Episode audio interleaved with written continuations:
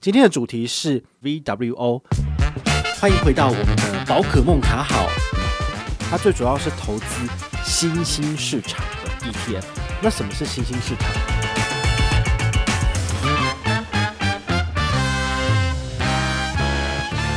欢迎回到宝可梦卡好哦，今天要跟大家聊的是美股投资的单元哈，要跟你介绍一个有趣的东西，叫 VWO。那什么是 VWO 呢？好，这 VWO 其实它是。你可以在丰存股上面买得到，好，然后只要是美股交易的平台都买得到，或是付委托。它最主要是投资新兴市场的 ETF。那什么是新兴市场？你有听过之前哈，就是基金业者他们在狂推的时候有讲做金砖四国，这个 BRIC 嘛？BRI 的话是什么？BR，R 是 Russia，然后 I 的话是 India，然后 C 是 China，B 不知道是哪里诶、欸。对，反正金砖四国呢，就是有四个开发中的国家。好，那其实这种新兴市场的这种策略性的所谓的 ETF 或者是基金的东西，其实之前已经有人做过了。那如果你对于这样子的市场是有兴趣，而且你也觉得说，诶，它的确能够给我带来远高于一般的所谓的全市场平均报酬再更高的，那你就可以使用这种策略化操作的 ETF 来做呃加码的部分可以。然后呢，很简单的做法，这有点类似是我现在做的，比如说我都买零零五零，但是呢，我很看好台积电，所以我就是在额外再买台积电，所以我的总总投资产品里面呢，台积电比重就会非常的重。那台积电如果往上涨，那我的整体的报酬率就往上提升很多。好，但是呢，讲到台积电，大家就觉得说，哎，最近怎么都还是五百七、五百八，然后六百左右就停在这里了。我发现外资好像都不太买台积电，然后到底是怎么一回事？就是你想要靠它做波段操作或赚钱，好像没有办法，因为它之前就是六百七最高嘛。那它现在会不会盘旋在接近六百这段时间，可能还会走很长一段时间。好，所以呢，就要回到你就是怎么去看待这个股票，好，你的想法。如果你是跟着热潮在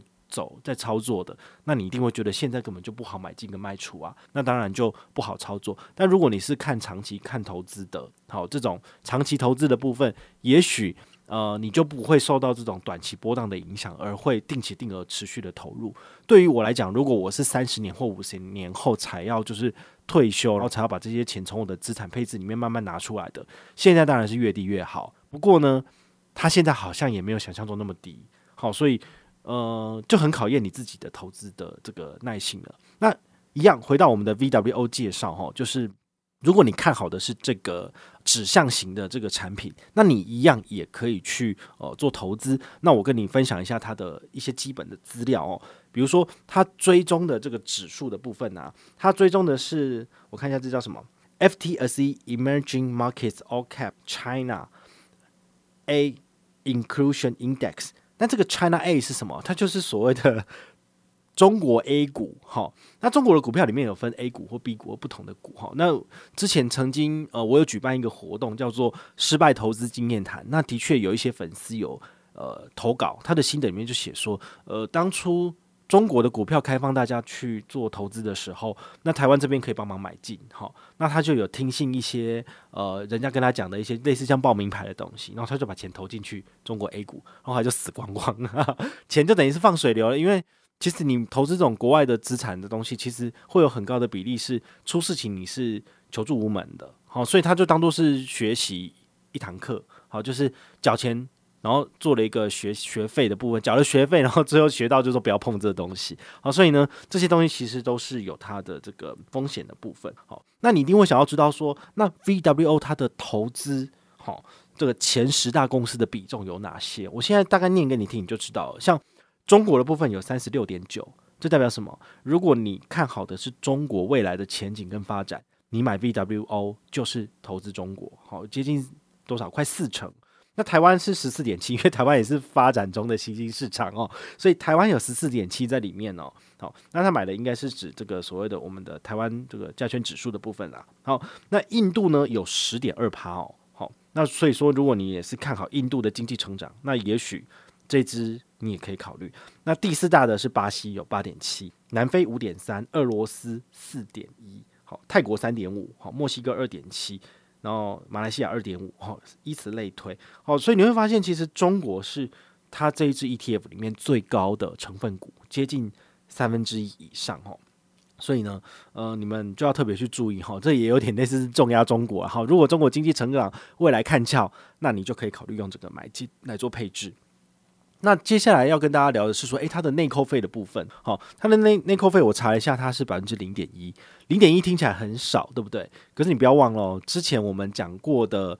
像 SPY 啊，或者是像 QQQ 或者 VT，其实都是零点零八、零点零九哈，有的是零点零三哦，所以零点一其实也不算太低啦。但是跟国内的这些什么金砖四国基金比起来，都动辄两趴三趴比起来，这个零点一还算是蛮就是呃笑容可掬的哈，就是还不错。好，那再来要跟大家聊的是它的总资产哦，它的这个 ETF 的总资产目前已经来到了五百零九亿。好，那每天的成交量大概是二四五零万股左右，哈，这个好像都比是不是都比台股的成交量还要高啊？好，不晓得，但是呢，基本上的话，你买这个东西，它代表的意思是说流通性高，所以当你想要做卖出的时候，不怕没有人没跟你买，好，所以这部分就代表说，如果呃你要在市场上随时去进行卖出或买进的动作，其实都是有的。好，那我们来看一下它二零一九年它的指数绩效大概是多少？是二十点四趴，哇！你有没有想到，现在是二零二一年嘛？但两年前它的绩效居然是二十趴，有这么高哦？好，所以呢，这时候你就会想说，哎，那我现在是不是进场也可以赚二十趴？那就不一定了。好，这叫做看后照镜开车。好，很多时候我们为什么要用资产配置的原因，是因为我们根本就不知道这个东西或者这个产业将来是好还是不好的。好，所以你才能够用这个所谓的之前有介绍过嘛。好，比如说用 REITs，好，你可以投资一部分的资金在房地产里面，投资一部分资金在贵金属里面，你也可以投资一部分资金在新兴市场 ETF 里面。好，然后这样子来做资产配置之后呢，哪一个市场大涨，你就可以吃到一点点。好，啊、如果说你重压在 VWO 里面的话呢，那当它大跌的时候，你的钱当然就亏了。啊好，所以呢，我基本上站在资产配置的角度上面，我还是不希望你放太多钱在这种所谓的。特殊投资方向的这种 ETF 上面，好，你可以放个五趴十趴，比如说你有一百万，你可以放个五万台币或十万台币在里面，可以，但是你不需要重压到四十到五十趴。同样的投资建议也是跟你建议在这个呃我们的房地产上面，好，你不管是要买台湾的实体房地产，或者是要买的是这种呃房地产证券化的商品，好，你一样就是只要投资五到十八，其实就够了。好，你真正的获利来源。其实不应该是这些风险性太高的东西，反而是应该呃，比如说股票跟债券的平衡比，好，这样子的话，其实对于你自己来讲，应该会比较健全健康一点，好，不然的话，你就要每天都要在那边看这些股票涨涨跌跌，说啊，VNQ 啊，或者是 VWO 又变高又变低了，我是不是要进场加码或是减码？那都花太多时间在做这些事情了。那你们为什么不学我呢？就是放一点钱在上面，然后你就可以出国去玩了，或者是你可以在国内做饭店旅游了，这样不是很好吗？好，所以呢，赚钱的事情就交给市场帮你处理就好了。你呢，就只要好好的、开心的在国内旅游或是国际旅游，不就好了吗？好，所以呢，这是今天这个 VWO 的介绍。好，那也别忘了，这个在金融海啸风暴以前呢，其实大家都会觉得说新兴市场是一个哇。炙手可热，大家都一定要就是热钱涌进的地方，但是没有想到金融海啸一来，这些开发中国家全部都倒了。好，金砖四国就泡沫了嘛，好，没有用了。所以高成长跟高报酬其实不见得就是一个获利的保证。好，所以呢，不要照着后照镜开车，好，一定要。有自己的投资哲学，然后呢，呃，照着自己的规划而去走，好，不要三心二意啊，不要觉得说啊，今天宝可梦介绍 VW 好好好，那我就买一下，我买个两千美金，那明天我就说，哎，明天好像有讲到 VNQ 很好，那你买个三千美金好了，那这样怎么办？钱不够，先把这个 VW 赎回，那这是浪费钱嘛，哈，所以呢，你就是听完了这些介绍之后，你来想一想，哪些标的是适合你自己的投资策略。跟风险属性的，那你做完规划之后，再一比例来进行购买，好，来进行做资产配置，其实就可以了。好，那不管你是要用副委托，或者是用这个封存股的。美股的功能，或者是呃海外券商的功能，其实都可以。好，没有人说你一定要用哪一个，你可以找一个最适合自己的方式来进行投资就好了。好，那这些东西其实你都可以在网络上找到更多的资讯，或者是看下面的资讯栏，我都有写过相关的介绍，好不好？好，希望你会喜欢今天的节目，我们下回再见喽，拜拜。